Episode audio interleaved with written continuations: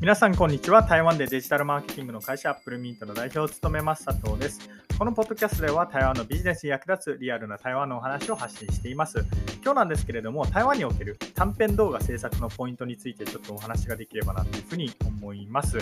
まあ、ポイントをお話しできるほどですね、まあ、僕らの短編動画がすごいバズってるってわけじゃないんですけれども、うんまあ、大体、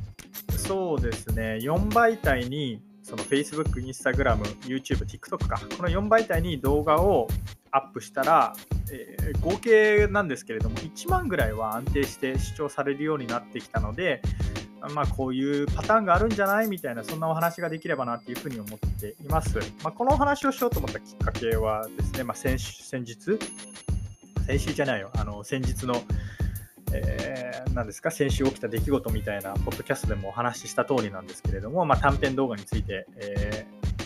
ー、のトレーニングが来たんですね。短編動画の作り方を教えてくださいみたいな、まあ、そういうお問い合わせが来まして、で実際、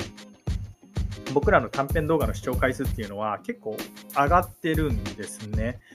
で、それに加えて、先日ですね、まあ、メタ社が、リールスの勢いがすごいですみたいな、まあ、そんな発表をしたんですね。で、そのリールス、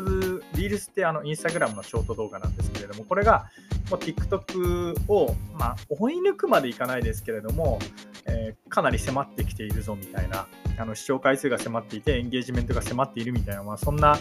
あの発表があったんですけれども、これはまあなんで起きているかというとですね、そのリールズのチームっていうのが TikTok から、えー、アルゴリズムとか、あるいはレコメンド機能みたいなのを学んで改善をし続けた結果ですみたいなことが書いてあったんですけれども、僕たちも、えー、今年の1月ぐらいからかな、あのもうこれ以上静止画を、えー、インスタグラムとかフェイスブックに投稿、アップしても、ほとんど見てもらえないなっていうことを理解していたので、でその辺から短編動画っていうのを強化することにしています。けれどもですね、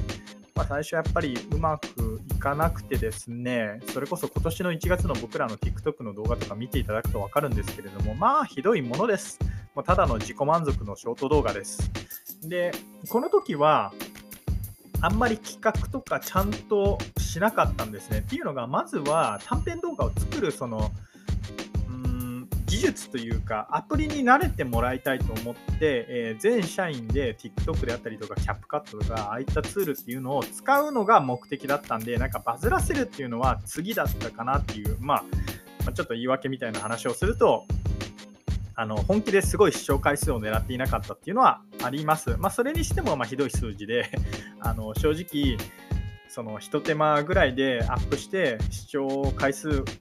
結構いくんじゃねえとかって思ってたら、まあ、全然いかなかったっていうのが現状で、まあ、だからインフルエンサーさんって本当にすごいなっていうふうに思うんですけれども、まあ、それがですね、最近アップしている動画に関して言うと、えー、数千回視聴っていうのはもう当たり前になってきていて、えー、なんなら万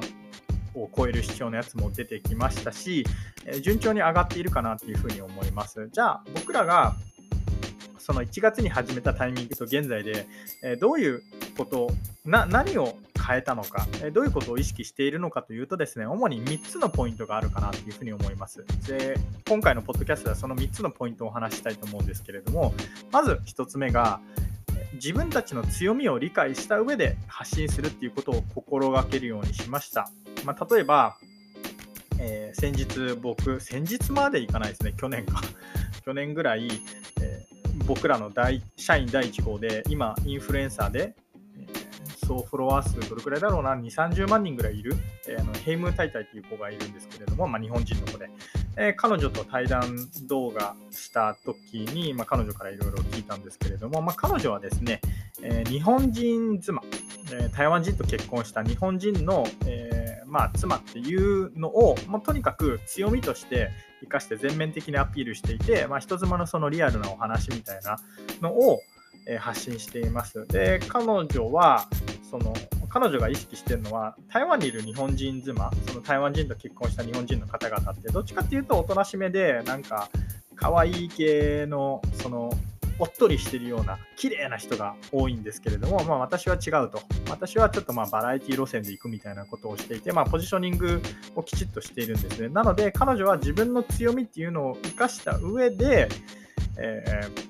なんていうんですか、きちんと自分のポジションを確立して発信をしていると。じゃあ僕らはどうかっていうと、僕らは台湾にある日系企業っていうことで、やっぱり日体と仕事みたいなテーマで動画を作ると結構主張されます。じゃあ、なんで自分たちの強みを生かして、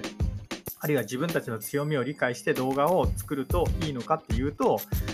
説得力が違うんですね。例えば寿司職人の方がさばき方とか魚の情報を発信すると皆さん聞こうっていうふうに思うと思うんですけれども僕が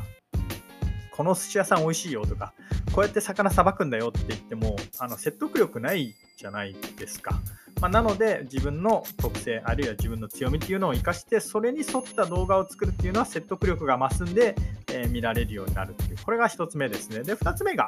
トレンドっていうのも重要かなっていうふうに思います。例えば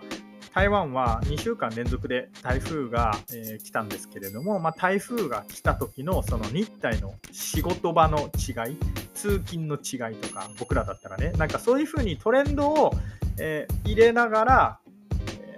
プラス自分たちの強みを生かした動画みたいなのを作ると、えこれも主張される傾向にあるかなというふうに思います。で、最後、3つ目、一番重要なのですけれども、炎上、あるいは敏感なトピックを扱うですね。